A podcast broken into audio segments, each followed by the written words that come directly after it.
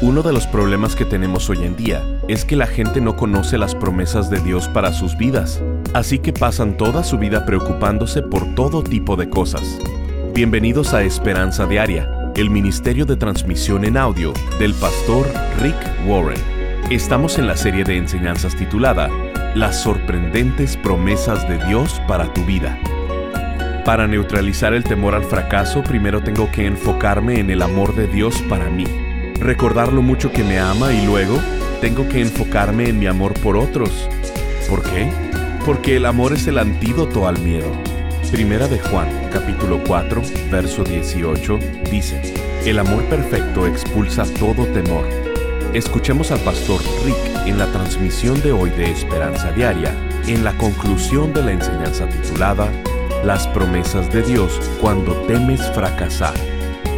Recuerdo que cada día Veía en video en las pantallas del campus de Lake Forest y me sentaba en la silla sorprendida de las cosas maravillosas que nuestra iglesia estaba haciendo alrededor del mundo. Luego me llegó como golpe. ¿Qué estaba haciendo sentada en la iglesia que hace tantas cosas maravillosas para la gloria de Dios? Quería ser parte de esa diferencia que estaban haciendo aquí y en todos lados. Oré lo que el pastor Rick dijo que era la oración más peligrosa para hacer. Dios, úsame. Y honestamente, no me tomé la advertencia del pastor Rick tan en serio. Pero claro que él tenía razón. En ese tiempo estaba en mis veintes y tenía dos hijos. Quería que crecieran pensando en otros y no en ellos mismos. Así que nos apuntamos para ser voluntarios. Luego, mi familia y yo nos sentimos impulsados a servir globalmente. No estábamos seguros de cómo iba a funcionar servir a largo plazo como familia en Ruanda. Nuestra familia se salió de la zona de confort y sacrificamos muchas cosas en ese tiempo. Soy una controladora, así que tan solo pensar que tenemos que enfrentar lo desconocido sin plan establecido, minuto a minuto, era aterrador para mí. Sabíamos que Dios se movía, pero era terrible no conocer el escenario completo de cuándo, cómo o dónde. Así que, como familia, hicimos lo que sabíamos y avanzábamos con el plan. Las cosas se empezaron a poner más atemorizantes. Mientras más salíamos de nuestra zona de confort para prepararnos y preparar a nuestros hijos para este gran viaje, servimos en viajes a México y en la reservación Navajo. Dios estaba confirmando con cada viaje que estábamos hechos para servir. Cada viaje trajo miedos distintos para nosotros y nuestros hijos. En ese tiempo no teníamos ni idea que la familia de mi esposo nos haría burla. De hecho, mi esposo recibió un correo muy hiriente por parte de su padre que decía que no aprobaba el trabajo que hacíamos y la meta a largo plazo de servir en África. Mientras continuamos siguiendo a Dios con nuestro enfoque en Él, finalmente fuimos como familia y servimos en Ruanda, con nuestro equipo PIS de corto plazo. Era un viaje de tres semanas. Fue una experiencia impresionante servir como familia, pero también incómodo el que tuviera que ser rápido, fluido y flexible. Cuando regresamos de este viaje corto, percibimos que los planes de Dios no era que sirviéramos allá a largo plazo. Fue algo devastador para nosotros porque nos habíamos preparado tanto y habíamos trabajado para eso por años. Vendimos nuestra casa, renunciamos a nuestros trabajos y movimos a los niños en dirección a una meta que creíamos que perseguiríamos. Pero claro, los planes de Dios siempre son mejores que los nuestros. Desde que dimos ese paso de fe en dirección a un plan que no pudimos ver que venía, Dios sujetaba nuestras manos, nos guiaba para ser usados en formas que nunca nos imaginamos. Hemos aprendido tanto en el camino, y a pesar de que las cosas no iban como queríamos, aprendimos a caminar cada día abiertos a lo que Dios nos pusiera. Y si nosotros como familia hubiésemos permitido que el miedo nos contuviera de seguir hacia donde Dios nos dirigía, nunca hubiéramos experimentado la felicidad de vivir nuestro propósito. Pero como dimos un paso de fe, ya habíamos servido varios años en las reservaciones Navajo con mi esposo y compañeros de liderazgo. También he ido un par de veces por mi cuenta a servir en campos de refugiados a Grecia y al Medio Oriente con el Ministerio de Alivio de la Iglesia de Saddleback. Mi esposo fue llamado a ser pastor, que es su propio viaje y batalla contra el miedo. Mi hija ahora tiene 13 años y ya inició su propio viaje de fe con un viaje a Ruanda con el Ministerio Secundaria y Preparatoria. Así que, si hace unos años, cuando era adolescente y estaba embarazada de mi hija, me hubieran dicho que este sería mi futuro, habría pensado que estaban locos. Pero nuestro Dios es mucho más grande que cualquier miedo y me ha mostrado que si confío en su guía, Él convierte esos miedos en una vida más abundante de lo que pudiste imaginar. Fantástico, muchas gracias Valerie por compartir con nosotros tu testimonio. Entonces, ¿cómo empiezo a tomar riesgos? Bueno, encuentra dónde servir. No importa dónde sea, solo encuentra algún lugar para servir o ser voluntario y empieza a probar cosas diferentes y preguntarte si eso es para ti o no. Veamos los últimos dos puntos rápidamente. Si tomas notas, sigue apuntando. Lo séptimo es que para neutralizar el temor al fracaso, debo enfocarme en el amor de Dios para mí y los demás. Ambos son importantes. Tengo que enfocarme en el amor de Dios para mí primero, recordando lo mucho que me ama y luego me enfoco en mi amor para otros. ¿Por qué? Porque el amor es el antídoto al temor. Muchas personas creen que lo contrario al miedo es la fe, pero no es así. Lo contrario al miedo es el amor, y el amor saca todo temor. Cuando el amor entra por la puerta principal de tu corazón, el miedo sale por la puerta trasera. No puedes tener miedo y amar al mismo tiempo. No es amor real. Puede ser falso amor y temor, pero si tienes amor real en tu corazón, no hay temor. ¿Por qué las personas corren y se meten a un edificio en llamas para rescatar a un niño? No por fe, lo hacen por amor. Una madre va a hacer todo tipo de cosas y poner su vida en riesgo porque ama a sus hijos. Un padre va a poner su vida en riesgo para poder proteger a su familia, a su esposa y a sus hijos. Y no haría eso por fe, lo hará por amor. Así que, si haces que el amor sea la motivación de todo lo que haces, el miedo desaparece. Esto es lo que la Biblia dice en 1 Juan 4:18. En esa clase de amor no hay temor, porque el amor perfecto expulsa todo temor. Circula eso, no hay miedo porque el amor de Dios saca todo temor. Ahora, el amor no falla, pero fallamos al amar. La Biblia dice que donde está Dios no hay temor. Así que cuando empiezas a sentir que tu miedo se eleva, cuando tienes un proyecto o tienes que hacer algo que te pone nervioso y preocupado, te preguntas, ¿voy a ser capaz de hacer esto o no?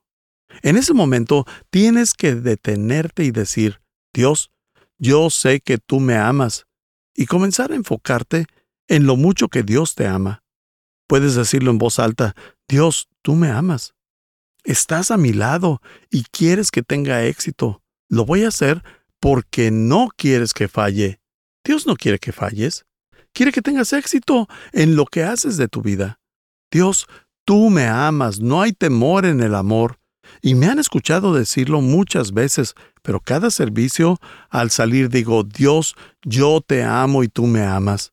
Tú amas a estas personas y yo a ellas. Estas personas me aman y te aman mucho a ti. No hay temor en el amor. El amor perfecto saca todo temor. No tengo miedo de ir. ¿Por qué? Porque no son una audiencia a la que tengo que temer. Es una familia a la que tenemos que amar y el amor saca el temor. El amor se deshace del temor y cuando más eres amado, más te llenas de amor y te enfocas en lo que necesitan otras personas, no en ti mismo. Cuando eres temeroso, te estás enfocando completamente en ti, y eso no es amar. Cuando eres amoroso, no estás enfocado en ti, estás enfocado en lo que otras personas necesitan. Y mientras más amoroso seas, menos temor tienes. Por eso, hagamos del amor nuestra motivación para todo lo que hagamos. Así, no tendremos miedo. La Biblia dice que el amor perfecto expulsa todo temor. Haz del amor tu motivación. 1 Corintios 13, 7 y 8. Tenemos cinco características del amor real y dice, el amor nunca se da por vencido, jamás pierde la fe, siempre tiene esperanza y se mantiene firme en toda circunstancia. Pero el amor durará para siempre. Si tomas notas, circula este último, el amor durará para siempre.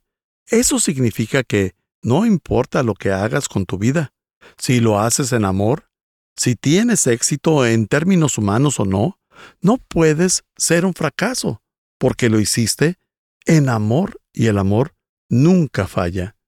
No vas a alcanzar todas tus metas de vida, no vas a llegar a hacer todo lo que quieras hacer, no vas a cumplir todo lo que quieras cumplir, pero si te conviertes en una persona amorosa, amas a Dios y amas a las personas, tu vida es un éxito porque el amor nunca falla. Y en el libro de Dios, no importa cuántos logros o metas hayas cumplido, sino que hayas aprendido a amar. Amar a Dios con todo tu corazón y amar a tu prójimo como a ti mismo. El amor nunca falla. Las palabras promesa y promesas son utilizadas más de mil veces en la Biblia, y la Biblia nos dice que las promesas que Dios hace, Él las cumple. Las promesas de Dios son como una póliza de seguros. Cuando cuentas con una póliza de seguros y sabes cuál es su cobertura, ya no te preocupas por lo que tengas que enfrentar, ya sea una enfermedad o un accidente, cuando sabes que tienes cobertura, vives relajado. Pero si no sabes qué es lo que tu póliza de seguros cubre, entonces vives angustiado. Dios quiere que conozcas sus promesas y vivas tranquilo. Por esta razón el pastor Rick ha creado la serie de tres enseñanzas titulada Las sorprendentes promesas de Dios para tu vida. Nos encantaría mandarte esta serie de conferencias en formato MP3 de alta calidad descargable. Solo visítanos en pastorricespañol.com o llámanos al 949-713-5151 para contribuir económicamente con Esperanza Diaria con cualquier cantidad y te enviaremos estas tres enseñanzas. Las promesas de Dios para la generosidad, las promesas de Dios para tu futuro y las promesas de Dios cuando temes fracasar. Llámanos al 949-713-5151 o visítanos en pastorricespañol.com. Al estar ahí, te invitamos a suscribirte a su devocional diario y enlazarte con sus redes sociales. Si quieres hacerle saber al pastor Rick la manera en que estas transmisiones han tocado tu vida, escríbele a Ahora, volvamos con el pastor Rick y escuchemos el resto del mensaje del día de hoy. Cuando eres temeroso, te estás enfocando completamente en ti, y eso no es amar. Cuando eres amoroso, no estás enfocado en ti, estás enfocado en lo que otras personas necesitan.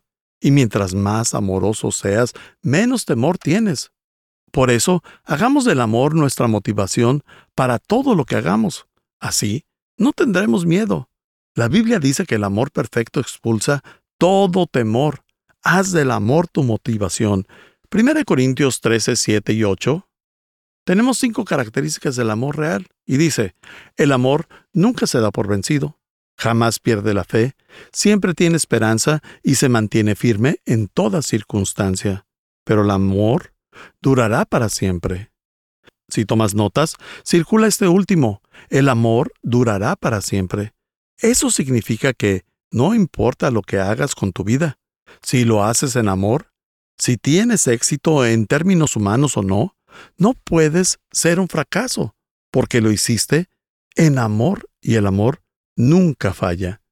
No vas a alcanzar todas tus metas de vida, no vas a llegar a hacer todo lo que quieras hacer, no vas a cumplir todo lo que quieras cumplir, pero si te conviertes en una persona amorosa, amas a Dios y amas a las personas, tu vida es un éxito porque el amor nunca falla. Y en el libro de Dios, no importa cuántos logros o metas hayas cumplido, sino que hayas aprendido a amar. Amar a Dios con todo tu corazón y amar a tu prójimo como a ti mismo. El amor nunca falla. No puede ser considerado un fracaso. Todo puede derrumbarse, pero el amor nunca falla. No eres un fracaso porque amas a Dios con todo tu corazón y amas a las personas que te rodean y amas a las personas que necesitan de Dios. Número 8. Este es bastante simple. Sustituye el temor con fe en Jesucristo. Si sacamos el temor de nuestro corazón, eso deja un vacío. Pero no puedes dejar un vacío en tu corazón, así que tienes que reemplazar ese temor con algo más. Reemplazo ese temor con mi fe en Jesús. Veamos unos versículos y cerremos. Filipenses 4:13 dice, Pues todo lo puedo hacer por medio de Cristo, quien me da las fuerzas. Puedo todo, incluso las cosas que más me atemorizan. Pero mi fe no es mi propio poder, mi fe está en el poder de Cristo dentro de mí. Y cuando sé lo que voy a hacer, lo que soy llamado a hacer, no lo voy a hacer en mi poder, sino en el poder de Dios. Y así ya no tengo miedo porque Él me da el poder para hacerlo. Esta es otra gran promesa. Hemos estado viendo sus promesas todo el día. Isaías 41:10, Dios te dice, No tengas miedo porque yo estoy contigo. No te desalientes porque yo soy tu Dios. Te daré fuerzas y te ayudaré. Te sostendré con mi mano derecha victoriosa. Puedes estar seguro de esto, amigo. Dios no miente y nos dice, estoy contigo. La iglesia de Saddleback está llena de grandes sueños y hemos cumplido grandes sueños. Quiero que hagas algo. Si vas a ser miembro de esta iglesia, quiero que esta semana tengas grandes sueños para Dios. Y como tu guía espiritual, como tu pastor, te ruego que sueñes en grande para Dios. Lo mejor de esto, lo he mencionado antes, lo mejor es que no te cuesta nada soñar. Es gratuito. No te cuesta nada. Así que te reto a soñar en grande para Dios. ¿Qué quieres ver que pase en tu vida el próximo año? Hazte esa pregunta. ¿Qué intentaría hacer para Dios si supiera que no puedo fallar? Y deja que eso expanda tu mente. Sueña en grandes cosas para Dios porque Dios dice que te va a dar fuerzas por medio de Jesús, que vive en ti. Te va a fortalecer, te va a ayudar y te va a sostener con su mano victoriosa. Segunda de Timoteo 1.7 es el último versículo. Pues Dios no nos ha dado un espíritu de temor y timidez, sino de poder, amor y autodisciplina. En otra versión, nos dice que nos da un espíritu de poder, amor y una mente sensata. Es el mismo concepto de autodisciplina. Y conozco esto por experiencia. Kay y yo nos casamos muy jóvenes, ambos teníamos 21 años y tres meses después de casarnos tuve un colapso total. Fue emocional, físico y mental. Terminé en el hospital y tenía mucho miedo al fracaso. Pensé que mi vida se había acabado y ni siquiera había empezado. A mis 21 años creía que mi vida estaba terminando. Y estaba casado, pero ni siquiera podía estar bien. Apenas llevábamos tres meses, pero ahí estaba en el hospital son depresiones y desánimo.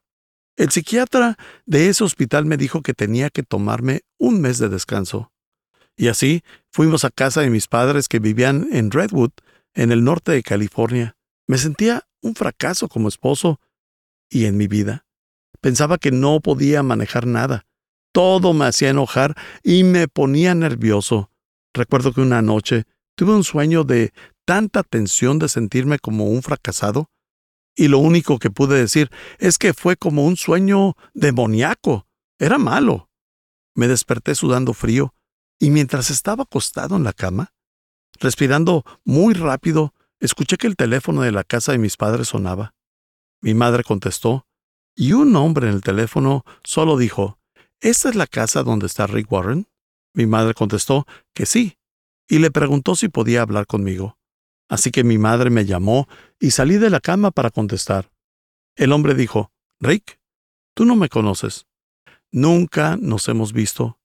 Y cómo conseguí este número no es importante. Pero vivo en San Diego. Y Dios me dijo que te llamara y te diera este versículo. Y era este último versículo. Pues Dios no nos ha dado un espíritu de temor y timidez, sino de poder, amor y una mente sensata. Y Rick, tú tienes derecho a tener una mente sensata en Cristo Jesús. Y luego, colgó. ¿No crees que Dios usa así a las personas? Bueno, sí lo hace. Y pudo ser un ángel, pero no necesariamente lo fue. Pudo ser una persona a la que Dios le dijo que me llamara, y por alguna razón lo hizo. Pero en ese año de depresión, mientras pensaba que era un fracaso, me aferré a ese versículo. Mi vida ni siquiera había empezado, y Dios ha hecho varias cosas desde ese entonces. Y quiero decirte algo, como una persona que te ama, como tu pastor que ora por ti todo el tiempo, Dios no ha terminado contigo. Dios no ha terminado contigo y no me importa por lo que hayas pasado. En verdad, lamento el dolor que hayas pasado, pero Dios no ha terminado contigo y no puedes dejar que el temor te detenga. Como tu pastor, no voy a permitir que el miedo te contenga. Así que te voy a impulsar para que confíes en Dios en todo lo que hagas y que lo hagas en fe y en amor.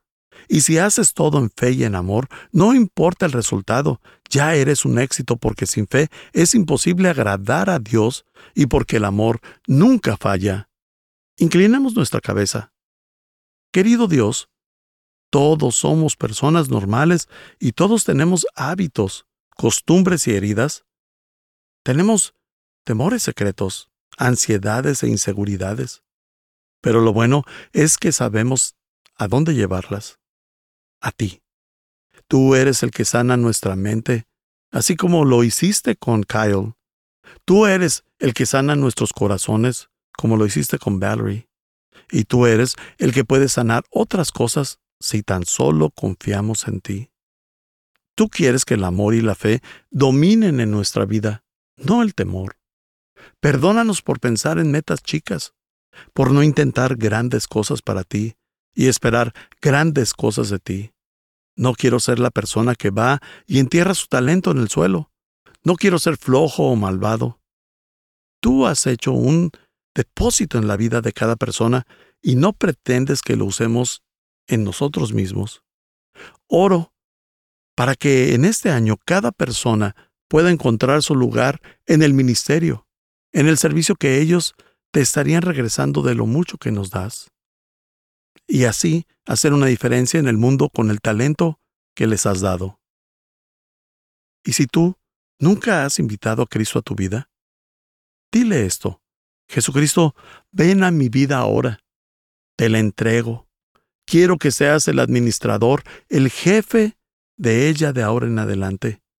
Quiero seguir tu plan, no el mío. Por favor, sálvame.